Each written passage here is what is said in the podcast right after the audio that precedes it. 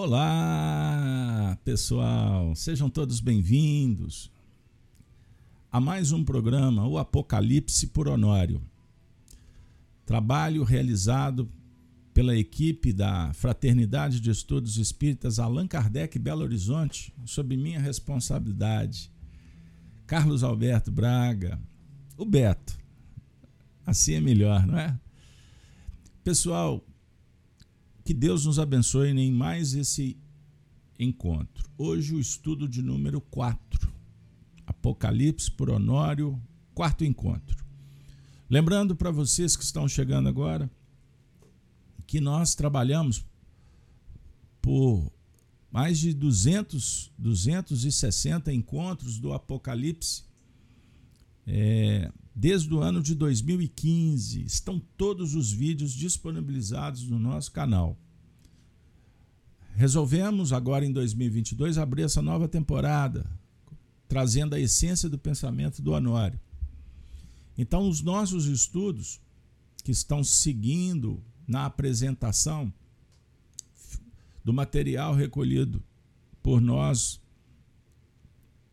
que foi organizado, que foi é, tutelado no plano terreno pelo Honório, está sendo compartilhado agora para vocês. Por isso o título, Apocalipse por Honório. Antes de iniciar esse momento tão especial da sua manhã, ou da tarde, noite, madrugada, mas ao vivo é pela manhã. Para o pessoal que está fora do país, que horário que está sendo? Mas para nós no Brasil, Minas Gerais, Belo Horizonte, é hora do café. E nada melhor que começar uma manhã de sábado de uma forma também lúdica, agradável, suave. A mensagem do Evangelho, conforme afirma Kardec em Jesus, é ventura, é alegria. Que a mensagem possa percorrer esta senda. Recordo-me com muita gratidão, carinho, saudoso as manhãs de sábado, quando levantava cedo para ir assistir às reuniões coordenadas por Honório, aqui em Belo Horizonte, no bairro Carlos Prates, na rua Perdões, Grupo Emmanuel. Interessante, hoje cedo eu me recordava, no caminho tinha um programa na rádio é, Liberdade, as canções do Roberto ia para o Grupo Emmanuel escutando Roberto Carlos, os sucessos do Roberto Carlos. Chegávamos eufóricos, entusiasmados, o Honório, amigos, festejávamos aqueles encontros. Depois nos posicionávamos e vivíamos momentos extraordinários, experiências inesquecíveis.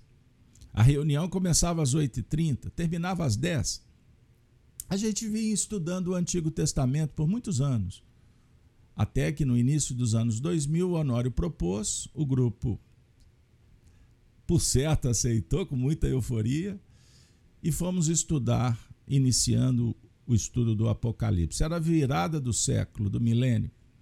Então, era um momento histórico importante. E eu conto com emoção, com a voz embargada, esta experiência, Pois hoje cedo estava aqui pensando, meu Deus, há 22 anos atrás isso aconteceu. Meu filho, que nem tinha nascido ainda, eu nem imaginava que poderia estar compartilhando esse material com um público que eu não consigo mensurar o alcance, a quantidade de pessoas a mensagem atravessando, vencendo distâncias pelo veículo da internet. Imagine o Honório aqui com a gente, nesses tempos. Por certo, ele estaria beneficiando na sua condição de estudioso, de filósofo, de se tornou um professor de espiritismo. Lembrando que ele teve uma carreira como funcionário do Banco do Brasil, lidava com finanças. Olha que interessante. Honório estaria aqui hoje conosco, nos oferecendo muitos ensinamentos que ele aprendera com Emmanuel, com André Luiz, com Kardec, sendo fiel toda a sua vida no estudo interpretativo do Evangelho. Esse dado histórico pode ter um colorido vaidoso, pessoal. Talvez possa soar assim, me perdoe, não é essa a intenção. É porque em Minas nós temos uma, uma veia, corre um sangue, que o mineiro é tradicional. Mineiro é, tem um compromisso com a amizade, com a fraternidade, com a liberdade, com a igualdade. Mineiro, mineiro dialoga com a política, com o esporte. Mineiro gosta de um pão de queijo, de uma boa prosa, de uma viola, de uma roda de truco. Olha para você ver que barato. Mineiro é religioso. Mineiro é respeitador. Mineiro é família. E eu me sinto com vocês em meio a uma família. Sem delongas, Apocalipse por Honório, vamos lá, porque temos um grande desafio nesta manhã. Agora, nós vamos trabalhar a leitura dos primeiros versículos do Apocalipse, João Evangelista. É a obra que finaliza que fecha um ciclo de estudos do Antigo e Novo Testamento. Bora lá? Vamos fazer a leitura do texto. Revelação de Jesus Cristo, a qual Deus lhe deu para mostrar aos seus servos as coisas que brevemente devem acontecer. E pelo seu anjo as enviou e as notificou a João, seu servo. João, seu servo. O qual testificou da palavra de Deus e do testemunho de Jesus Cristo e de tudo que tem visto Bem-aventurado aquele que lê e os que ouvem as palavras desta profecia. Guardam as coisas que nela estão escritas, porque o tempo está próximo. Uma pausa. No nosso último encontro, o tempo está próximo é chegado a hora, foi o encontro de número 3. Nós trabalhamos os aspectos que envolvem o pensamento, o sentimento, gerando, portanto, ideias, comportamentos, escolhas, eventos, tempo e espaço. Se vocês que nos acompanham estiverem sintonizados e concordarem, eu resumo o encontro com essa introdução. Pensamento, evento, gerando tempo e espaço. A lei de causas, efeitos, repercussão, reparação é a dinâmica operacional do psiquismo, da evolução. Bem-aventurado aquele que lê. Bem-aventurados que abrem o coração para o aprendizado com Jesus.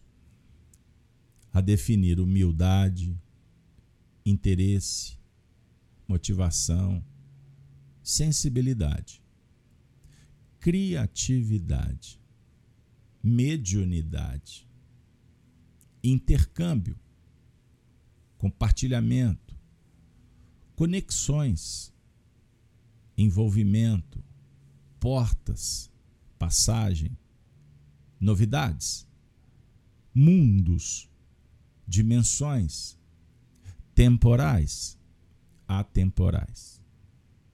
Eis o desafio maravilhoso que esses portais do Apocalipse que foi tido e havido como um livro difícil, impossível, complicado de ler. Natural manifestação. Quando desconhecemos, quando não temos chaves, conhecimento, para abrir o baú dos símbolos. O símbolo existe para guardar uma ideia, até que com o conhecimento deixa de ser símbolo. Você olha para um objeto e já interpreta, já sente, já concebe. Você não vê apenas o objeto, você intercambia com o que está por trás, por exemplo, da letra, que é um símbolo. Perceberam a beleza, a dinâmica do processo? Então, agora farei a leitura do próximo versículo, que é o símbolo de hoje. João, as sete igrejas que estão na Ásia. Graça e paz seja convosco, da parte daquele que é, e que era, e que há de vir. E dá dos sete espíritos que estão diante do seu trono. Pegaram a conexão? Só para fazer o link. Bem-aventurado aquele lê, e os que ouvem as palavras desta profecia e guardam as coisas que nela estão escritas, porque o tempo está próximo. Então, bem-aventurado quem lê. Lê o quê? O que João endereça às sete igrejas que estão na Ásia. João, o apóstolo médium, o discípulo, o filósofo que está na escola aprendendo e já apresenta-se como um conscrito, como um estagiário para fazer acontecer, pois assim ele vai incorporar.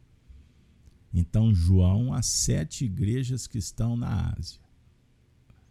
A mensagem é: graça e paz paz seja convosco. Da parte daquele que é, e que era, e que há de vir, e da dos sete espíritos que estão diante do seu trono. Então, observemos que João endereça uma mensagem, mas ele não está falando dele. Ele está dizendo que é da parte está vindo de uma fonte. E essa fonte é aquele que é, e que era, e que há de vir, pleno, completo, realizado, realizando. E também de sete espíritos, que estão dentro de um contexto da dinâmica que não é pessoalizada, não é individualizada é coletivo, grupo, projeto, que sai do âmbito limitado e ganha elasticidade, abrangência, profundidade. Sai de dentro de casa e vai para a comunidade, da comunidade para a cidade, da cidade para o país, do país para o continente, do continente para o planeta, do planeta transcende para com relacionar com outros planetas, com outras galáxias, com os universos, com as dimensões, com Deus. Quanto mais evolução, mais ampliação. Mas não ampliação quanti, é, quantificada, qualificada. Perceberam? Fizemos a abertura. João, as sete igrejas que estão na Ásia, graça e paz seja convosco. Agora, minha amiga, meu amigo, Uma vez que nós já recebemos o passaporte, estou no ano 2000, sentado num banco de escola, vai chegar para o nosso ambiente ele, o nosso professor. Vocês me permitem trazê-lo? Então, com vocês, Honório Onofre de Abreu. Antes disso, na semana passada, nós falamos que iremos é, apresentar um quadro. Mensagem além túmulo. Semana passada nós trouxemos Pastorino. Hoje nós vamos trazer o Honório. Mas eu vou fazer uma adaptação, vou deixar para o final. Depois que ele estiver conosco interpretando o versículo. Inclusive, vou antecipar para vocês. Este versículo não será concluído hoje. Possivelmente ele vai ter mais. Não, por certo, ele vai ter mais uma apresentação, que pode se tornar duas, porque nós temos um vasto material para explorar. Beleza, pessoal? Então vamos lá. João às sete igrejas que estão na Ásia. Nós vamos trazer o Honório comentando só essa parte do versículo. Agora chegou a hora de vocês acompanharem comigo com muita paciência. A viagem vai ser muito boa, garanto. Para quem está interessado em sair do circuito fechado e ampliar. O Honório contou a seguinte história, só para situar.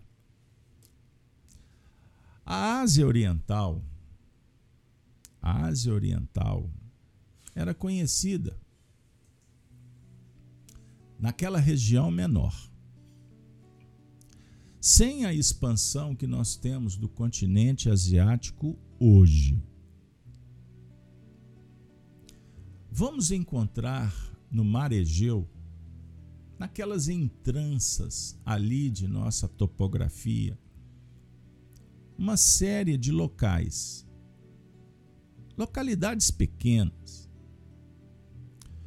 várias ilhas que definem aquele terreno propício à instauração dos centros em que a mensagem do Cristo, no seu processo de cristianismo nascente, através de corações que se dedicavam à disposição de servir, de cooperar, se instalavam por aquelas regiões. Muitas dessas regiões merecem um carinho, ou mereceram, carinho extraordinário de Paulo nas suas viagens missionárias. O próprio João Evangelista, que é o que está escrevendo o Apocalipse, escreveu para nós ele estava lá. Ele estava lá nesse período. Como aquele exilado. Estão lembrados, pessoal? Ele não estava exilado? Aonde que ele estava exilado? Na ilha de Patmos. Vocês se recordam disso? Vou fazer uma brincadeira. Você esteve lá, bateu foto, registrou? pois bem. Patmos é uma ilha pequena no próprio mar Egeu. Consta nos registros históricos que ele foi exilado em função das perseguições sobre o regime de Domiciano, o imperador. atual, atualmente, nos anos 2000. Alguns entendem que isso se deu antes. Nas próprias perseguições iniciadas sob o regime de Nero, em Roma. Mas parece-nos que realmente as linhas mais estudiosas, mais coerentes, são aquelas que definem que ele foi segregado ali em Patmos em função do regime posterior domiciliano. Você pode perguntar, mas o que, que isso altera? Para o estudioso, altera bem. Porque vai dialogar com a idade, com a circunstância. Nós precisamos de aprender a ler a história com uma visão mais ampla. Porque isso vai nos favorecer quando formos avaliar a nossa própria história para aprender e tirar conclusões que favoreçam uma nova proposta, novas escolhas, comportamentos, hábitos. Então, quando você observar o que aconteceu contigo, quando tinhas tal idade, não fique apenas apreciando aquele detalhe. Tente ver mais quem estava, aonde foi, que por certos elementos vão favorecer. Estou fazendo esse comentário para que a gente não se perca apenas numa leitura informativa. Concluo. Tudo que chegar para você, coloca uma peneira, passa um filtro e veja o que pode ser aproveitado sobre o ponto de vista moral, espiritual. Por exemplo, uma vez que a nossa escola filosófica do Apocalipse é a do bem comum, é da evolução de todos e para todos, superando os limites da matéria, dessas injunções de um sistema materialista. Estamos aqui desenvolvendo ainda mais o nosso sentimento, a nossa faculdade religiosa. Sentimento? É.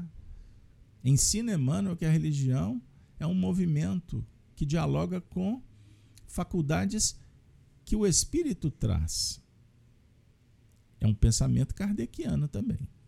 Lembra quando Kardec fala que religião é um movimento das forças da natureza? Religião do coração? Todos dois corroboram com Jesus quando fala, por exemplo, quando for viver a religiosidade, que é diferente de religião extrínseca, estudada pela ciência moderna, existe a, religião íntima e extrínseca. A da forma, nós perdemos a essência, porque ficamos presos em movimentos.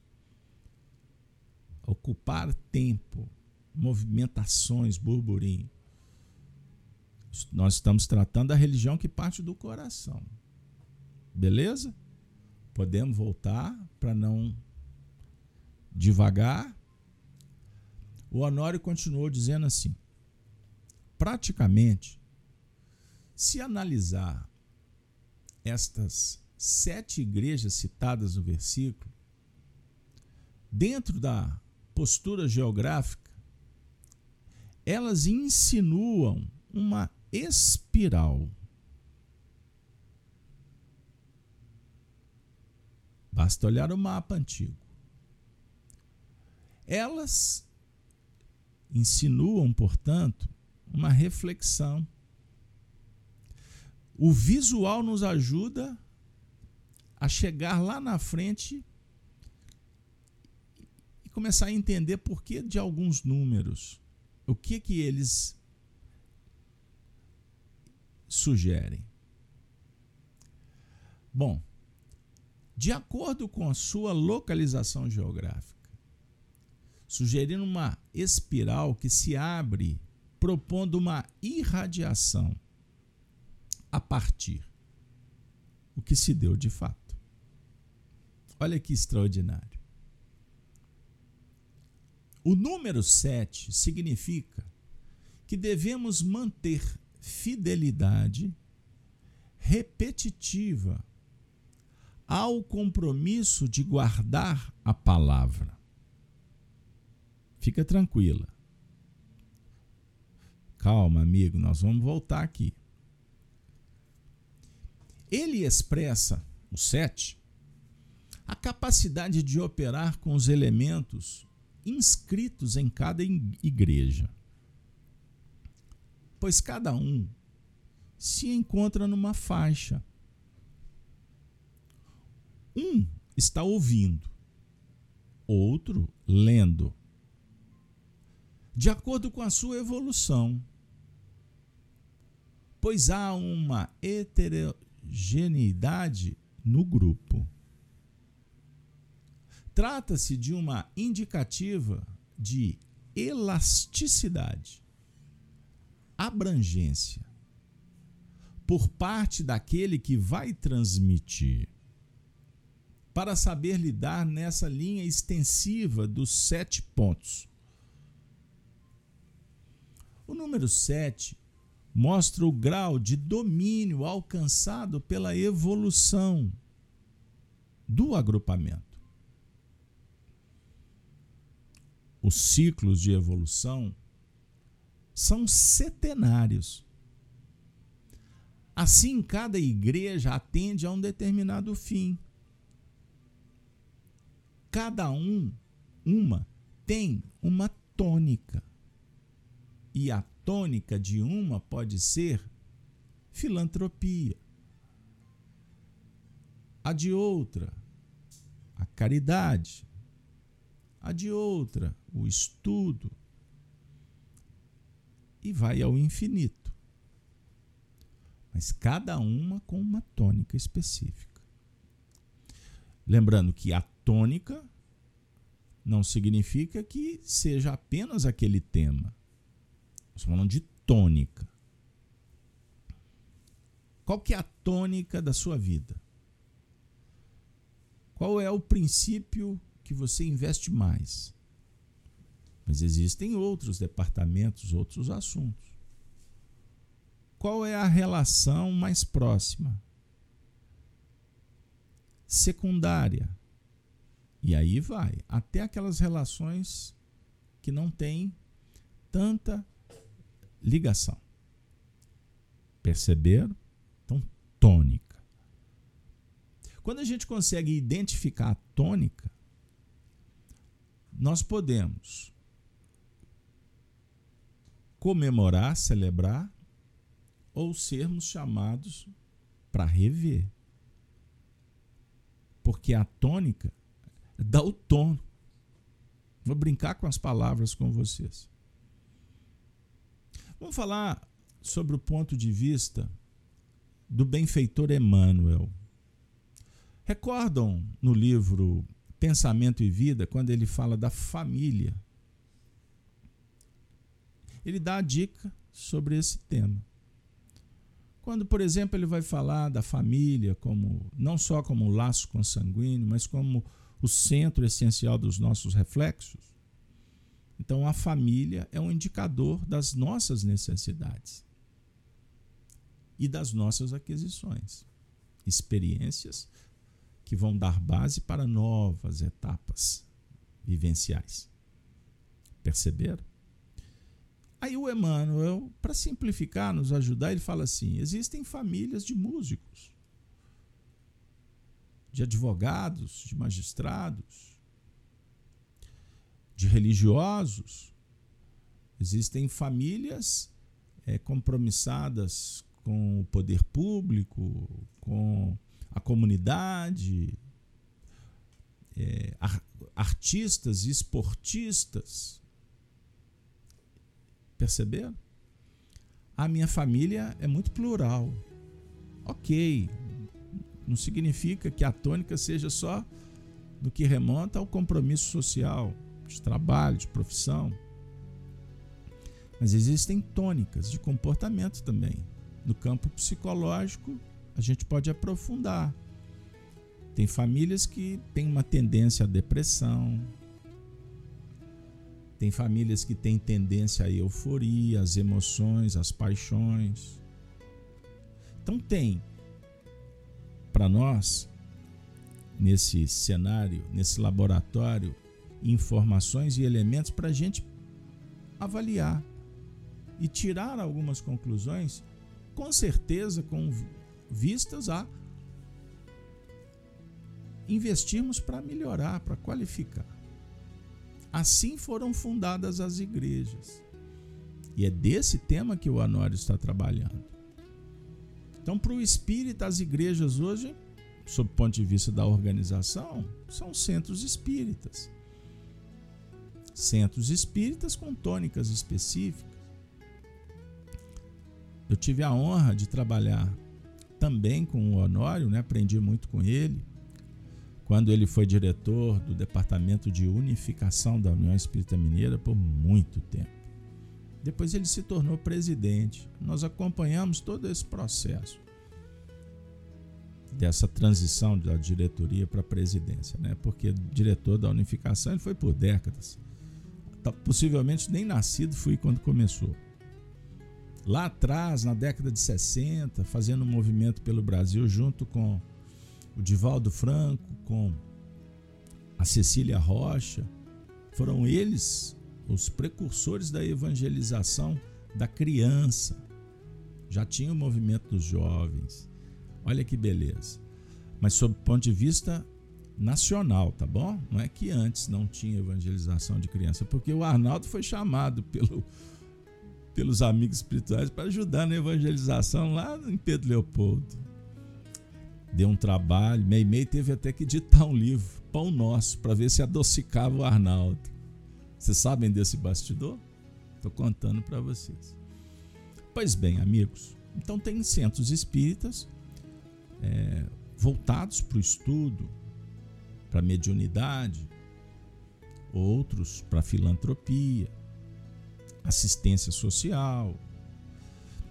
E é interessante, né? Porque hoje eu refletia mais cedo sobre o que aconteceu no marco zero, né? com a pandemia. 240 anos de Revolução Francesa, ano de 2019, 2020.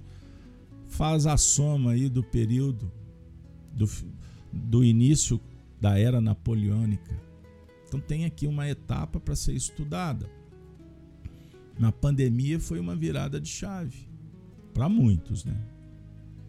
Num contexto globalizado. Porque tem alguns que pandemia ou não teve pandemia, não faz diferença nenhuma. Mas sobre o ponto de vista organizacional, a pandemia foi uma grande balançada.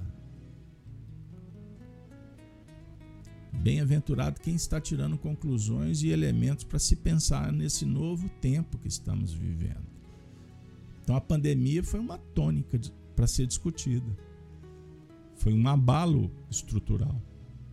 Aí apareceu os gatos, os ratos, os sacerdotes, os professores, gerando uma nova sociedade, a nova geração, com alterações sistêmicas, empreendimentos, profissões, muita coisa foi abalada.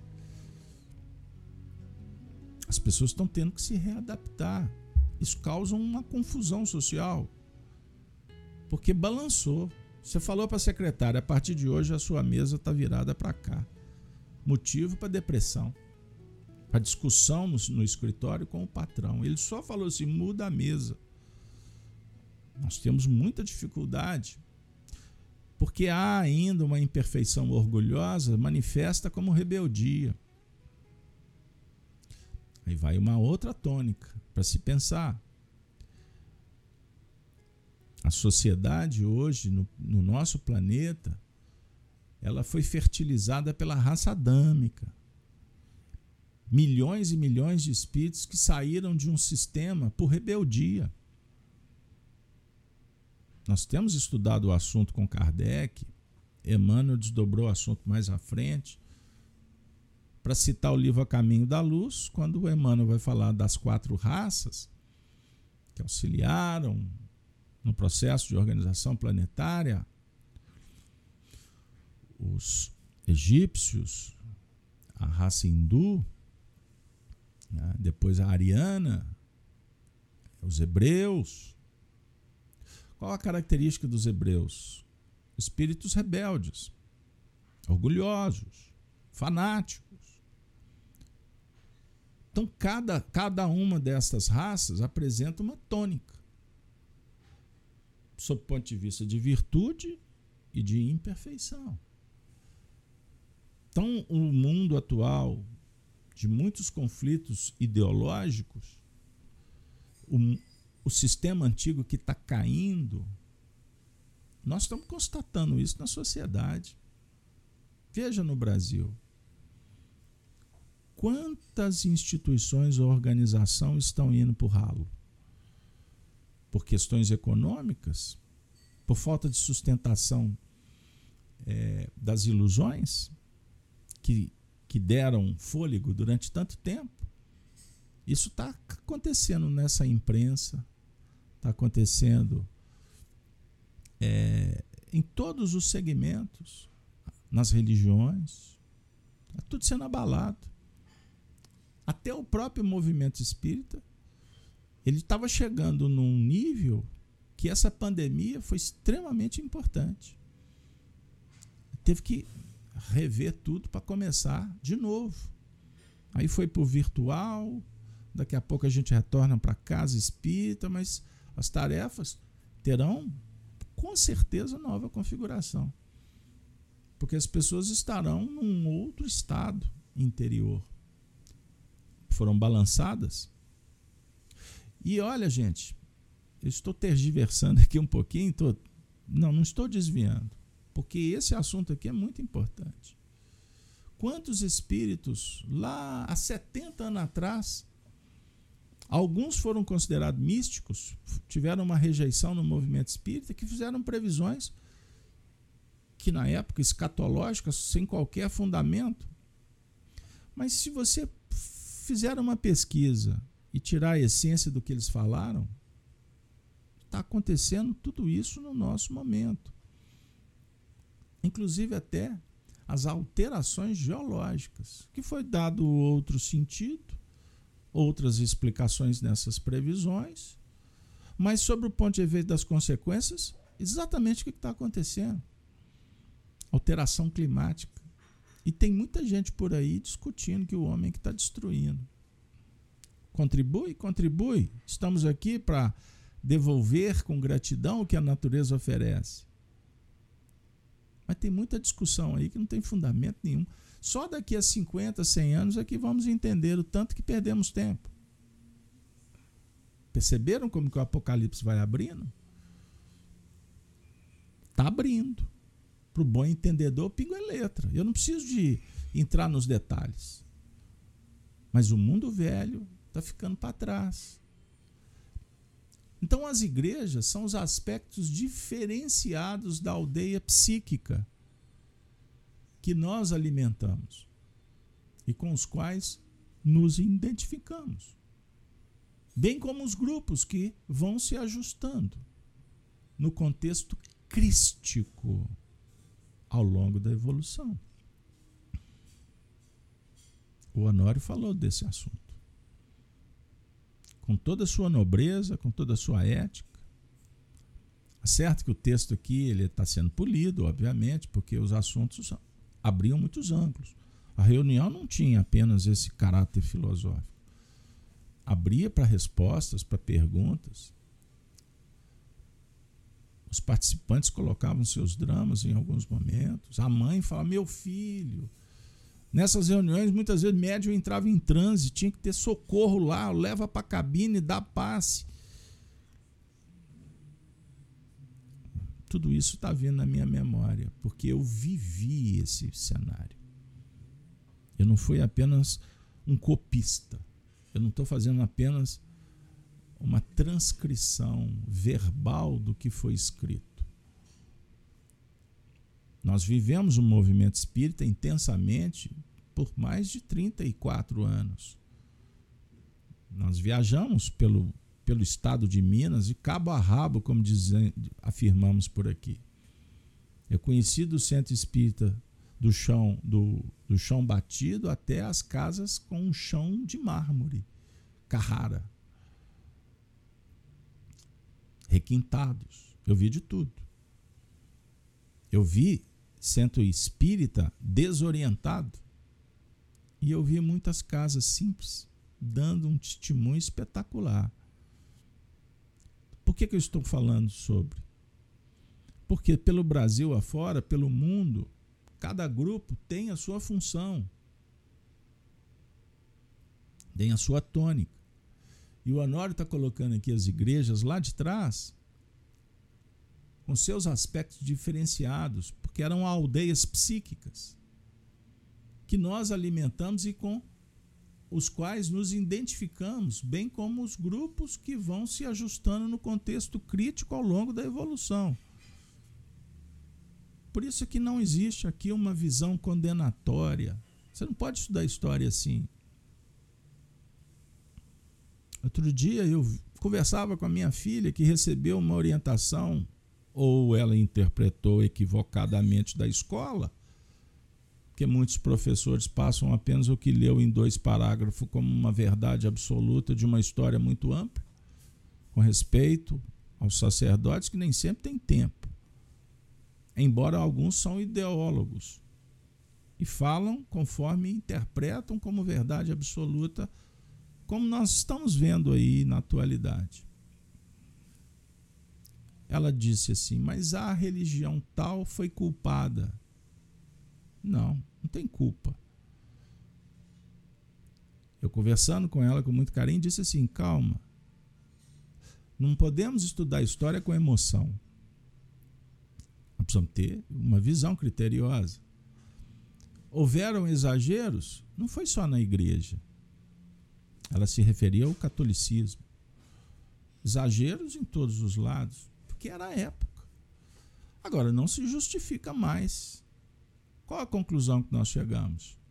Que precisamos de rever conceitos. Então, no cenário religioso, ao invés das religiões se atacarem, os seus líderes é, agindo fora, fora, fora de suas competências, porque um líder religioso, o papel dele é contribuir para a conexão para o religar do ser com o divino. Mas a gente sai das atribuições que nos compete e vamos falar de coisas que não nos compete. Aí faz militância, aí dá palpite em lugares que o indivíduo tem algum tipo de interesse, amoedado, social, organizacional. Aí o que acontece? Aí o profitente Aí aquele que segue aquela religião, ele tem um outro viés. Aí o que está acontecendo? Na verdade, cisânia. Então não é o papel. Embora cada um tenha o direito de exercer o seu papel como cidadão. Mas há uma grande confusão. Então o indivíduo lá naquele ocupa um cargo, aí ele sai das suas atribuições e vai militar em outras e causa uma verdadeira confusão social, instabilidade jurídica, emocional, psicológica, econômica. Perceberam? Então vejam bem, cada grupo vai se ajustando e no Apocalipse é sobre a ótica crística, não social. Nosso, a nossa conversa está em outro terreno. Então nós temos a FEAC, uma casa espírita, que eu tive a honra de ser instrumento dos espíritos para chamar amigos encarnados e fundar. A FEAC foi me mostrada muitos anos antes, quando eu estava envolvido em outro trabalho a todo vapor. Aí chamei o grupo, fundamos. Quando começa a primeira reunião, eu disse: pessoal, calma, muita prece, vamos começar do zero. Vai passar peneira, ajustes. Muitos virão do Ocidente, do Oriente, outros que estão aqui vão embora. Vai acontecer muitos ajustes. Até que a gente pegue o ritmo, entenda o que devemos fazer. Só temos 14 anos. Mas eu trago uma experiência de 35 de federativa, de União Espírita Mineira, de grupos grandes, pequenos, de cursos e mais cursos, de Sabe o que, que nós fazemos na FIAC hoje? O básico. Sem qualquer requinte de sofisticação.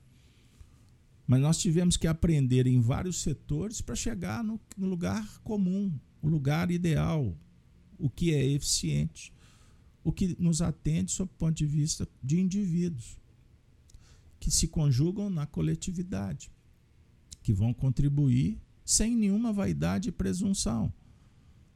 Então nós não temos interesse em, em quantificar, em tornar a FIAC um portal de. Não. Nós queremos uma família, nós queremos qualidade. Olha, os problemas existem para resolver, mas existem alguns que são por excesso de vaidade. Lembram quando o Emmanuel, interpretando Paulo, se não me engano, é Fonte Viva, dê conta da sua administração. Se não for Fonte Viva, é um dos outros. Pesquisem, por favor. Administração. Dê conta da tua administração. No livro dos Espíritos, o Evangelho segundo o Espiritismo, o Chico vivia repetindo que o homem mais rico é aquele que menos precisa. Então vamos ser ricos precisando, menos, mas administrando com competência.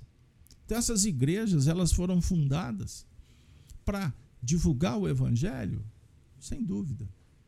Foram fundadas por quem? Pelos sete espíritos, que são representantes do alto, com a mente limpa, espelho brilhante, para irradiar o fulcro do evangelho naquele período? Será que foi só por aquele período? Porque foram substituídos os fundadores? O tempo destruiu as colunas, as paredes? Algumas nem existem mais ou se transformaram em monumentos?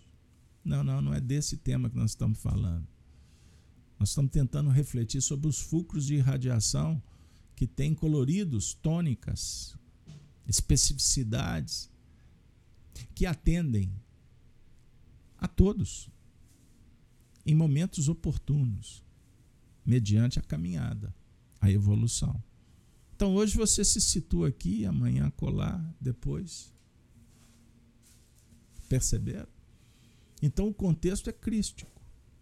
Eu gosto do exemplo. Um, um companheiro me procurou ontem dizendo assim: fui chamado para uma tarefa no movimento espírita, estou lidando com um material aqui, mas meu Deus, está cheio de erros, não tem isso, não tem aquilo, está faltando isso. E depois que a pessoa choramingou, choramingou, falou que ia ligar para reclamar, para dizer que está faltando. Depois que a pessoa desabafou, ela falou assim: o que, que você acha? Eu costumo dizer assim: o que, que você quer que eu responda? Porque conforme foi, é melhor nem falar, porque a pessoa não quer ouvir, ela só queria desabafar. Mas este coração realmente me pediu uma orientação. Eu disse assim: você se vinculou a esse núcleo. Você está aí porque você foi obrigado? Não. Não foi uma adesão consciente que se tornou responsável? Sim. Você coordena o núcleo? Não. Você faz parte do corpo diretivo? Também não. Bom, você foi chamado para quê? Para mim fazer essa tarefa. Te pediram opinião? Não. Você quer servir? Eu preciso. Então faça o que te pediram. Sabe por quê? Porque você fazendo com amor, você vai aproveitar esse núcleo da irradiação crística para encontrar mais elementos para você se conhecer, para você perceber melhor quais são suas necessidades. Aí você vai começar a trabalhar uma virtude chamada gratidão. Paciência, bondade. Com isso, você vai desarticular o, esse ego inflamado, que se você deixar, ele vai te jogar no buraco.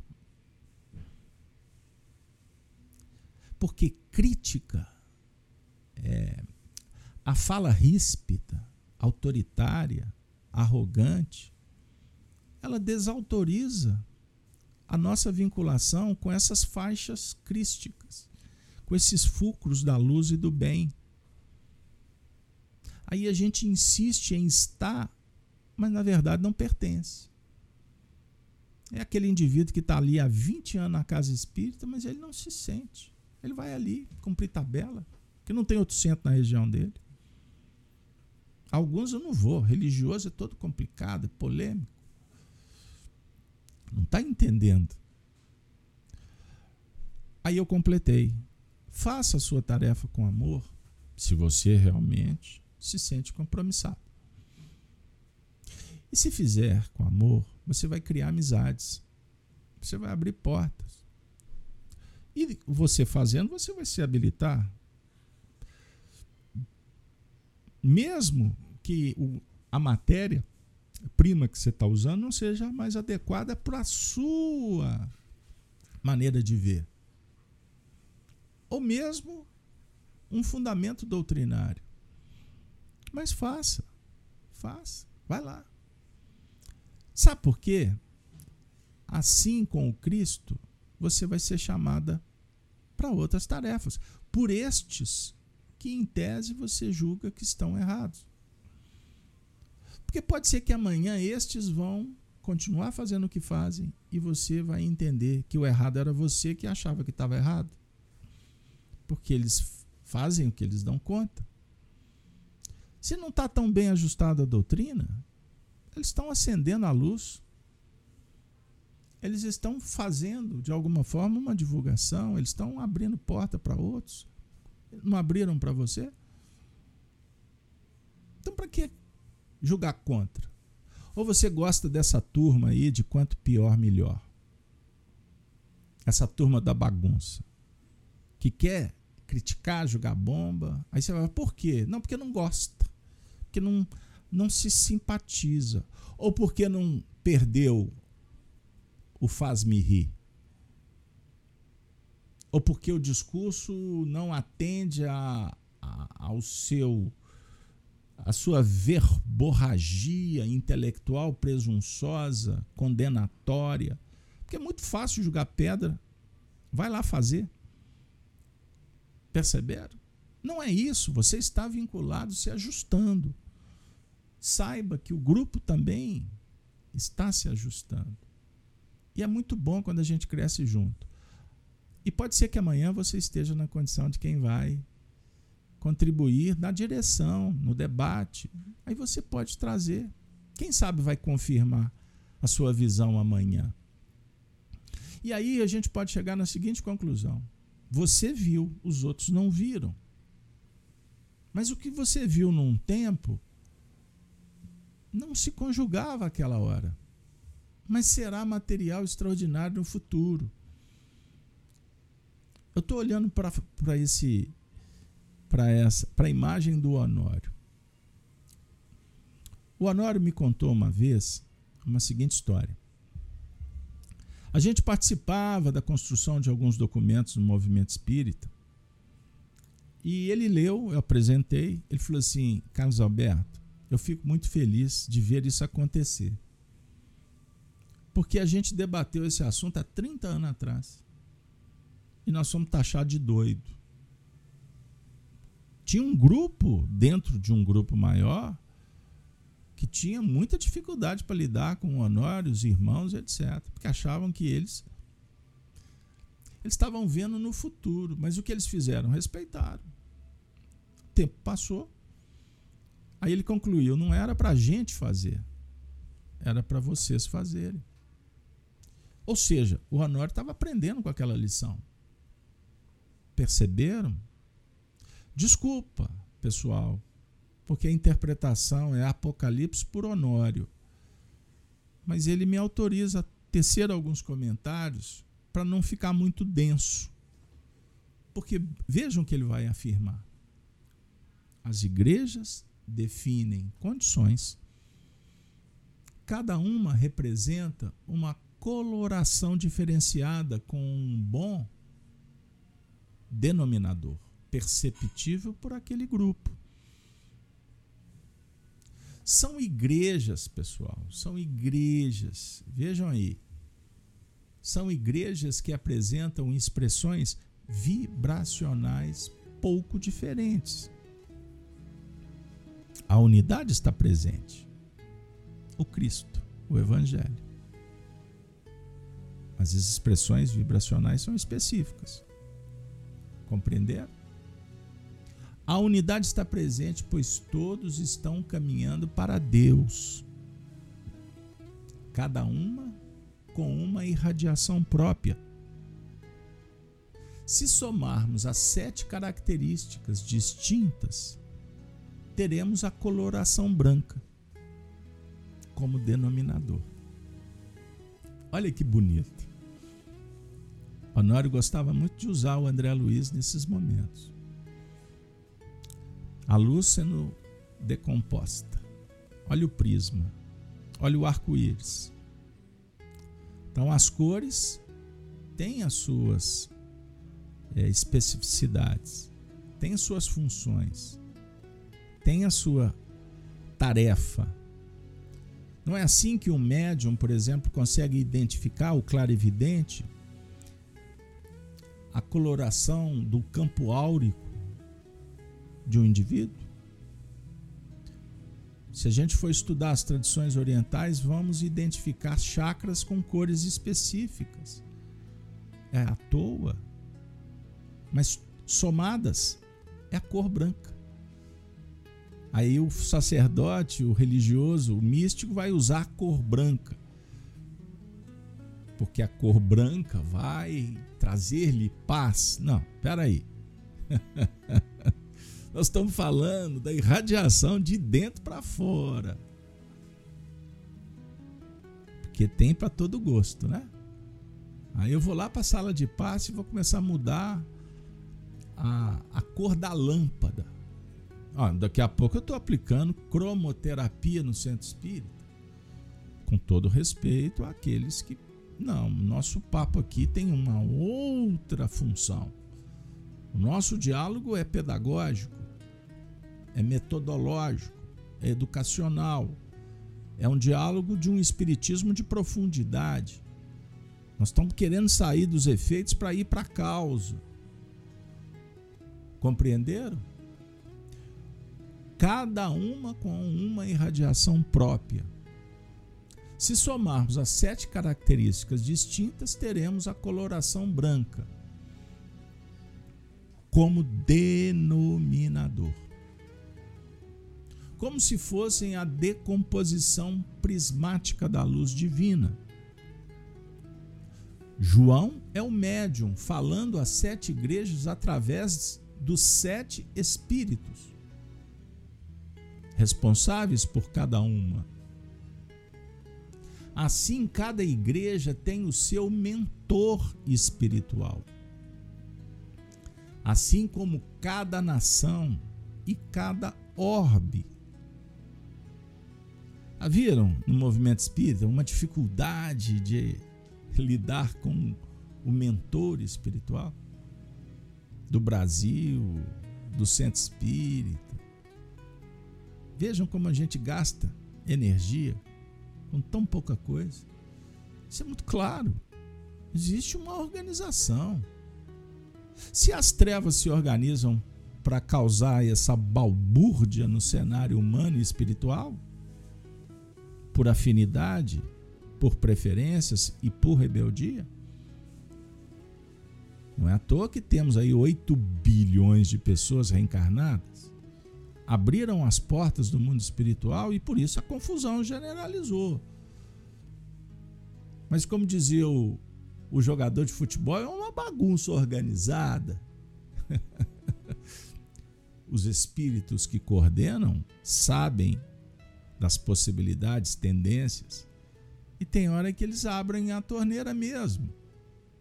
Porque aí as batatas se atritam e vão cozinhando e soltando as cascas. Me recordei do Oswaldo Abreu, irmão do Honório, falando da evolução por batata. Atrito das cascas no dia a dia. Aí a gente vai deixando as imperfeições na panela Compreenderam? Então, Vejam bem, João é o médium falando às sete igrejas através dos sete espíritos, responsáveis por cada uma. Ficou claro aí? Então, isso sugere que a sua família tem um coordenador espiritual. Você tem o seu. Imagine a comunidade. Eu me recordo que trabalhei muitos anos com uma médium clarividente extraordinária, médium equilibrada, evangelizada. Quando a gente visitava uma casa, eu via no início, eu era novo, ela parava, silenciava, daqui a pouco ela pronunciava algumas palavras ininteligíveis, aí entrávamos. Quando saímos, a mesma coisa. Um dia o André Luiz, né, o repórter, ansioso, eu não posso perder a informação, né? Carlos Alberto, eu estou entrando numa casa, eu tenho que pedir licença. Eu tenho, no mínimo, que agradecer como uma boa mineira que fui bem recebida. Já viram os médiums sensíveis, experientes, quando entram nas matas eles identificam os espíritos, pedem licença e são bem-vindos, protegidos. Vocês já assistiram filmes que contam histórias parecidas, que a gente acha que é fantasia, que é pura imaginação? Como afirmaram os materialistas do século XIX, século XX, que se ramificaram inclusive para a ciência e hoje nós temos um bombardeio de uma facção da ciência que quer destruir a religião porque acha que é o ópio do povo, que envelheceu. Sabe por quê? Porque tudo isso foi transferido para a imaginação, para a manifestação instintiva sobre a análise da psicanálise, lá dos primórdios das forças sexuais. Então isso é tudo imaginação. Não. Isso é espiritualidade. E pode se tornar religiosidade. São duas coisas que caminham que podem estar juntas: religiosidade e espiritualidade. Espiritualidade é conceber, é saber. Religiosidade é fazer, acontecer. Em essência, tá bom? Diferente da religião da forma eu vou ficar batendo sempre nessa, nesses conceitos só para didaticamente a gente aprender a diferenciar. Então, quando alguém dá que se dizer é, pessoas da ciência vierem combater a religião, opa, você está combatendo a religião ou a espiritualidade? Se for a espiritualidade, estão descolados de si mesmo, porque acreditaram num sistema que os confundiu penalizou a percepção, percepção espiritual. Isso vai justificar, é a causa dos sofrimentos humanos. Falta de identidade, falta do sentido da vida. Assim, cada igreja tem o seu mentor espiritual. Cada um de nós, o seu protetor. Esse estudo do Apocalipse tem uma equipe que sustenta, que conduz. Nós só somos os repórteres, os pesquisadores que ligamos o computador, pegamos os textos, compartilhamos. Vez por outra, podemos até deturpar com a nossa visão, peço perdão. Mas sou uma criança que sentou num cavalo alado. Em torno o zimbório, as estrelas, os pássaros representando os céus. E peço, por não ter habilidade para conduzir a cavalgadura, esse alado por sangue, que os Espíritos nos ajudem. Porque são eles é que realmente orientam na destinação do indivíduo e das massas sob a tutela do Cristo. Então, a abrangência de um setor de atividade que trabalha o grupamento em sete espíritos diferentes no plano horizontal dos acontecimentos, cada uma posicionada dentro de uma escala setenária de projeção evolutiva. Olha que beleza.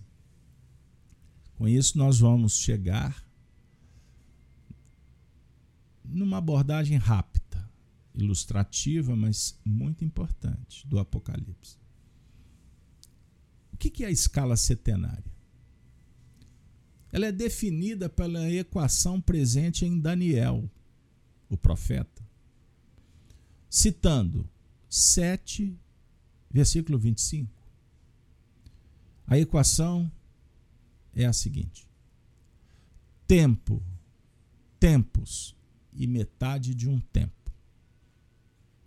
O que, que significa? O tempo é representado por 360. 360 graus. Só para dar uma ideia rápida. Então a equação de Daniel é tempo, tempos. Tempos são dois tempos. 720. E a metade de um tempo de 360 é 180. Qual é o resultado dessa equação? É o número 1260. Na linha setenária, 7 vezes os 360 graus, nós vamos nos deparar com o número 2520. Ah, pessoal, mas o que, que o Apocalipse tem a ver com números? Porque, porque profecia é uma ciência. Profetizar, a gente leva para o lado místico, para o superficial, rápido, sem profundidade, não é isso?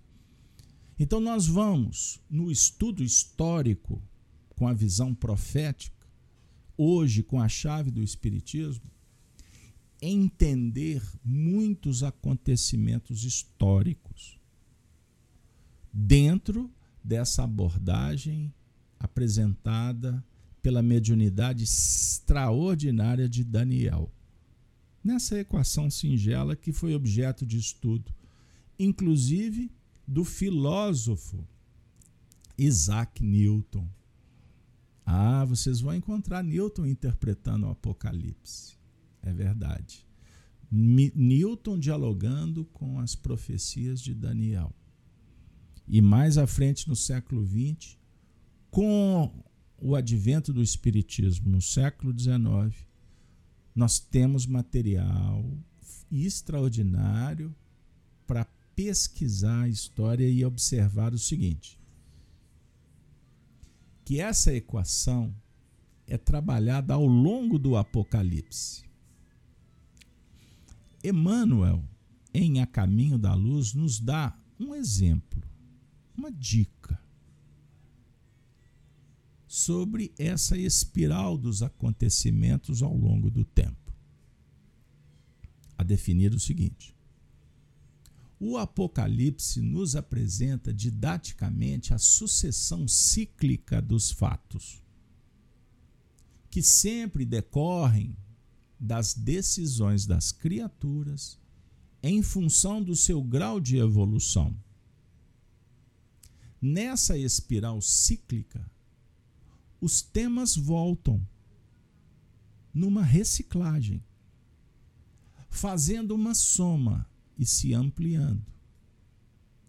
O que fizemos no ciclo anterior está se incorporando nos potenciais para novas conquistas.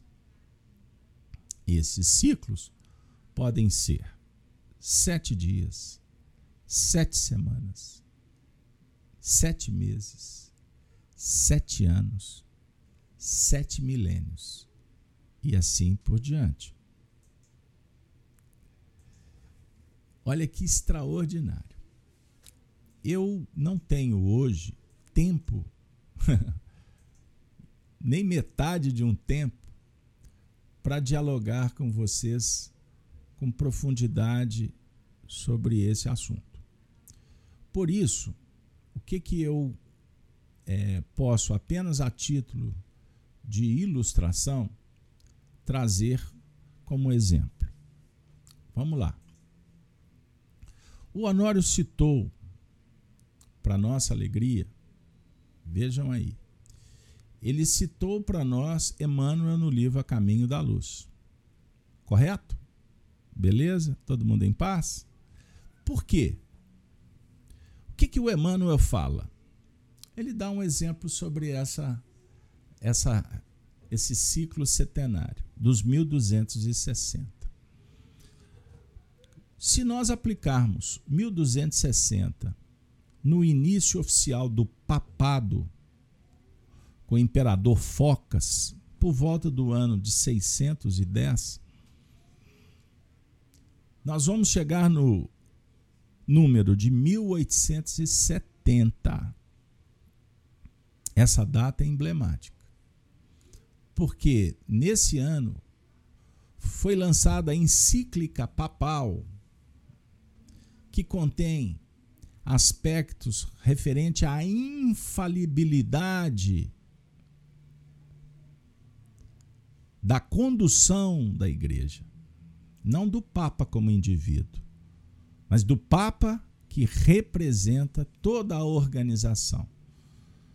Então, o Papa é a voz suprema, legítima, inquestionável a representar Deus na sociedade, entre os homens.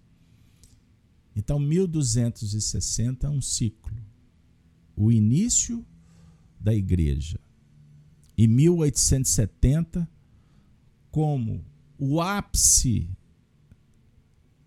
dos desvios da prepotência, da arrogância que atingira essa organização que nasceu com princípios nobres, numa época muito pródica. Sobre o ponto de vista da euforia, dos sonhos dos sacerdotes daquele tempo.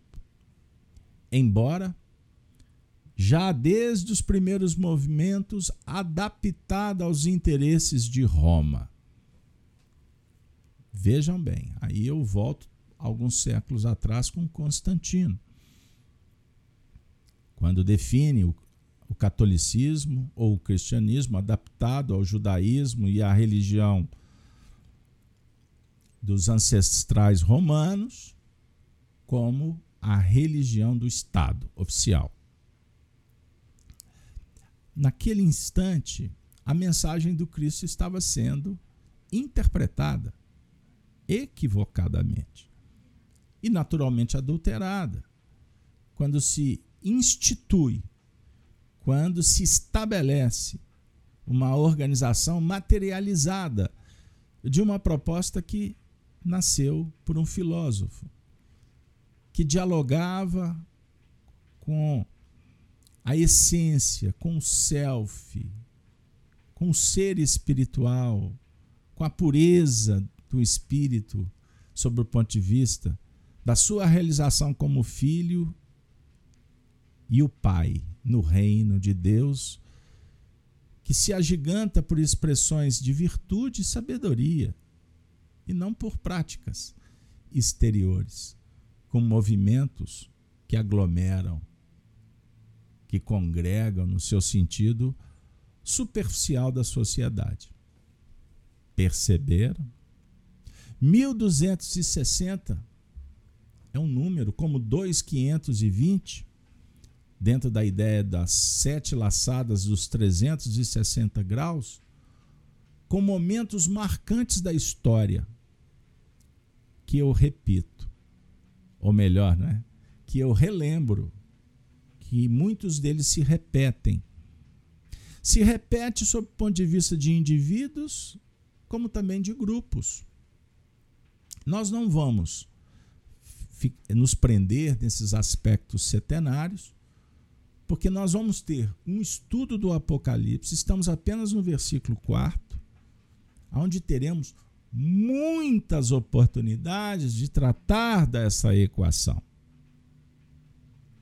Vejam bem, a história se repete não de uma forma linear. Então você chapa o número num calendário numa visão aritmética ou matemática humana fria. Não. Esses números se ajustam dentro de contextos relevantes sobre o ponto de vista da organização planetária e da psicologia profunda dos espíritos, que estamos, graças a Deus, na direção do bem, da evolução. Olha que beleza, pessoal. Pois bem, espero que as abordagens do nosso querido Honório nessa manhã tenham trazido elementos que possam corroborar com as nossas reflexões nesse momento tão importante e definidor da nossa evolução. Agora, no momento final, chegou a hora de trazer uma reflexão do próprio Honório numa mensagem do além-túmulo. Honório em espírito. Através da mediunidade do Wagner Gomes da Paixão, foi publicado o livro Religião Cósmica. Vocês encontram na internet. E o espírito Honório, que foi muito amigo, foi um professor do médium Wagner, inclusive responsável pela sua caminhada no movimento espírita, sob o ponto de vista de uma mediunidade mais ampla e conhecida. Depois, no ano de 2018, o Honório, que desencarnou em 2007, ofereceu belas páginas numa viagem cósmica, numa aventura, numa experiência que o Honório adquiriu no mundo espiritual. Ele foi levado por Emmanuel para um instituto filosófico nas regiões superiores, no mundo espiritual. Esse instituto tem como patrono Pitágoras.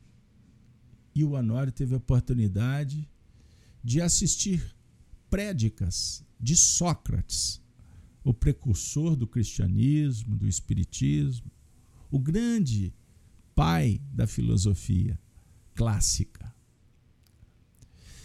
E dentro desse movimento de aprendizado, o Honório trouxe depoimentos, alguns recortes de falas de Sócrates no mundo espiritual. E hoje nós selecionamos um dos capítulos intitulado A Lei do Eterno Bem. Eu vou ler pequenos trechos para que a gente possa recolher esses elementos reflexivos, trazendo aspectos, vamos dizer assim, transcendentais para o nosso papo de hoje. Peço licença para ser fiel ao autor espiritual. Ele diz assim: Todos os espíritos, vejam bem, todos os espíritos que ainda ignoram as leis do eterno bem,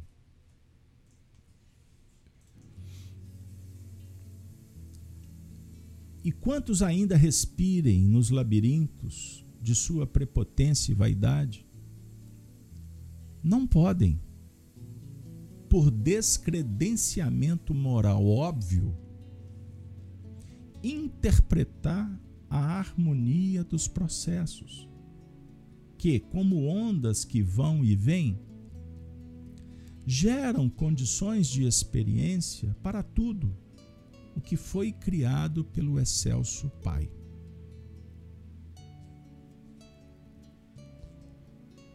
Todavia, a lei suprema é o sumo bem, onde todas as providências promanam em favor da vida universal. Mesmo as infelicidades transitórias das criaturas que se obstruem mentalmente em nome da revolta ou da inconformação, ou se pervertem por fuga da verdade, a propósito de insubmissão e orgulho são catalogadas por conjuntura passível de intensificar resgates e provas para os contingentes de almas necessitadas de burilamento íntimo e iniciação moral de maior vulto. Todos, todos estamos envolvidos pela lei suprema do bem. Então, Honório está nos conclamando a pensar sobre o ponto de vista amplo, imortal, longe do imediatismo da ilusão, que devemos ou podemos olhar para todos os movimentos que conseguimos perceber, é certo? Que não é possível, não é possível. Os espíritos que estão em faixas inferiores interpretar a harmonia dos processos. É impossível. Porque são ondas que vão e vêm ao nível setenário. São ciclos que se renovam, que se repetem, que geram condições de experiência, ao despertar da consciência para tudo que foi criado. Em Espiritismo, nada acontece por acaso. Nada acontece por acaso. Então, quando o indivíduo vê na televisão uma tragédia, nós vamos responder conforme a nossa condição de entender, de interpretar as leis do eterno.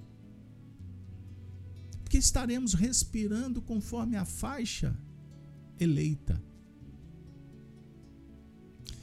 A tragédia pode significar para você uma oportunidade de agir, de atender, de socorrer,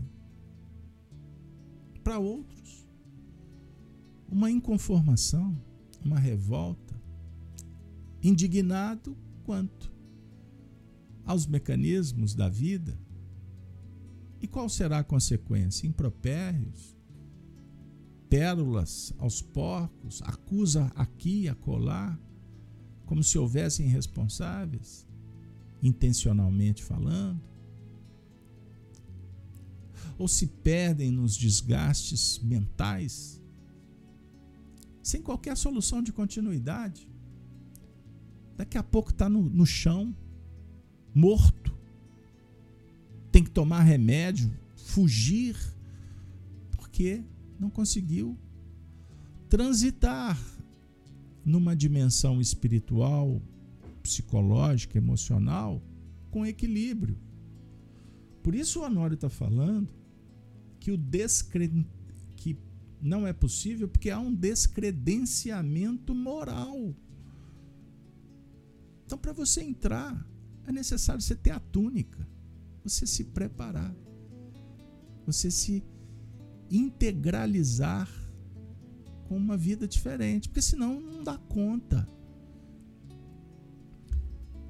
Ele listou aqui para gente perverter a verdade, insubmissão, orgulho, imperfeições, que são, na, na verdade, manifestações que a alma empreende ou deixa a vazão, porque não sabe o que está acontecendo. Então explode. Ai meu Deus, porque eu fiz? Você viu? Que coisa absurda, eu estava louco. Aí cai em si, depois que passa a onda devastadora, que é ilusória, gente. É o próprio espírito que cria a desarmonia.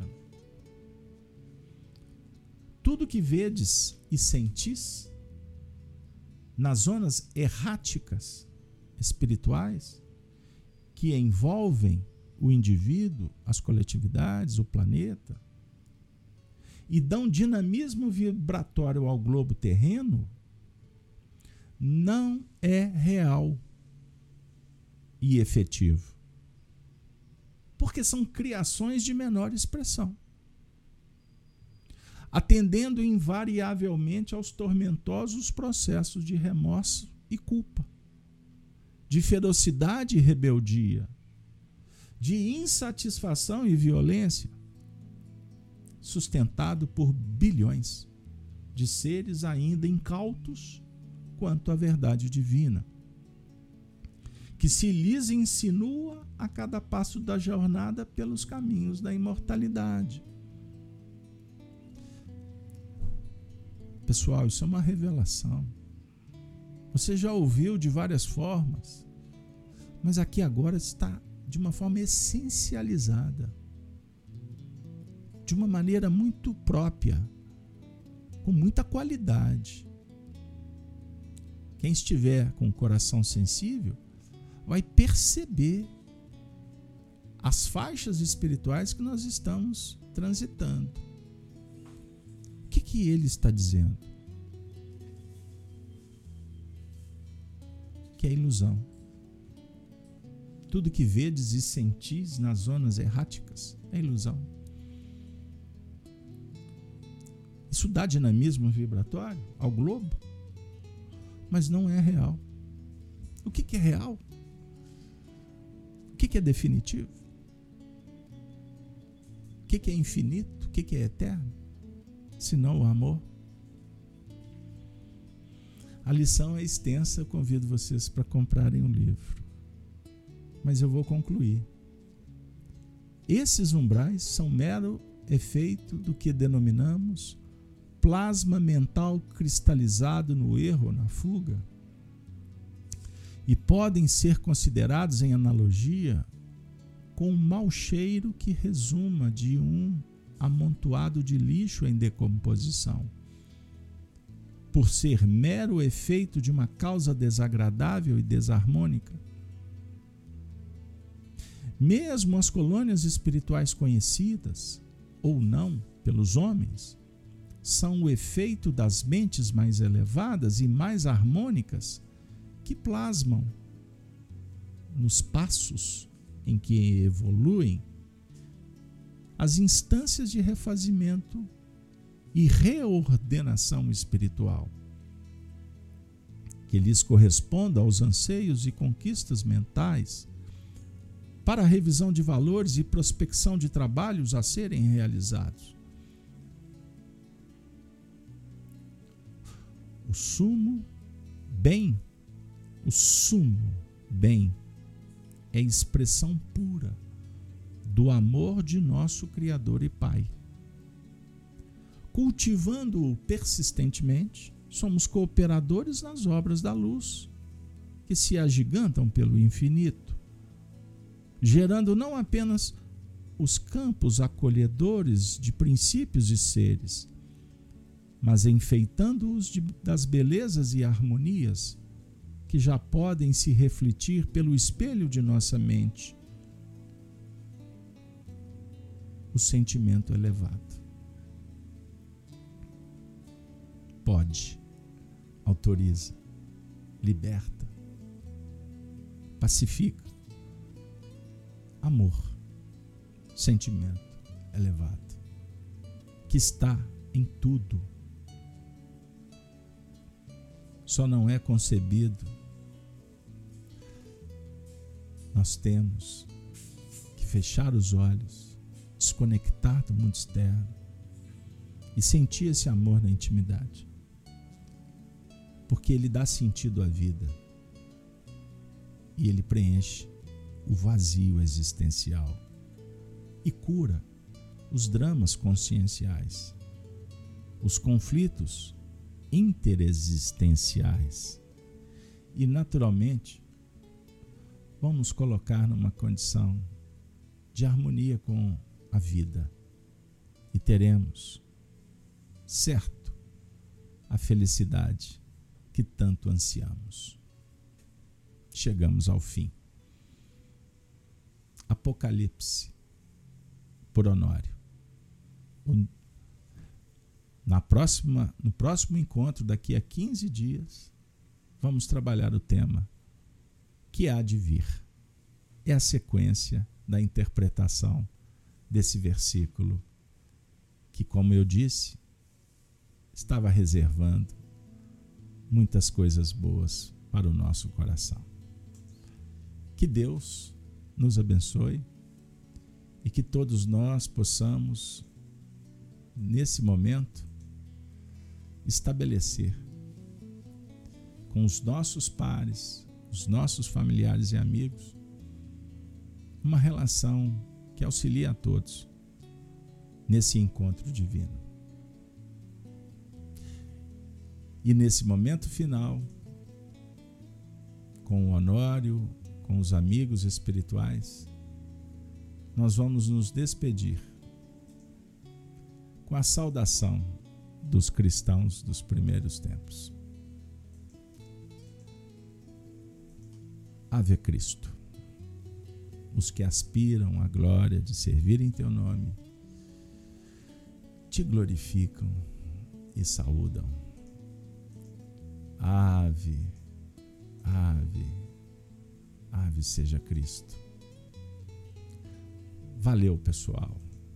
Até a próxima atividade, se Deus quiser.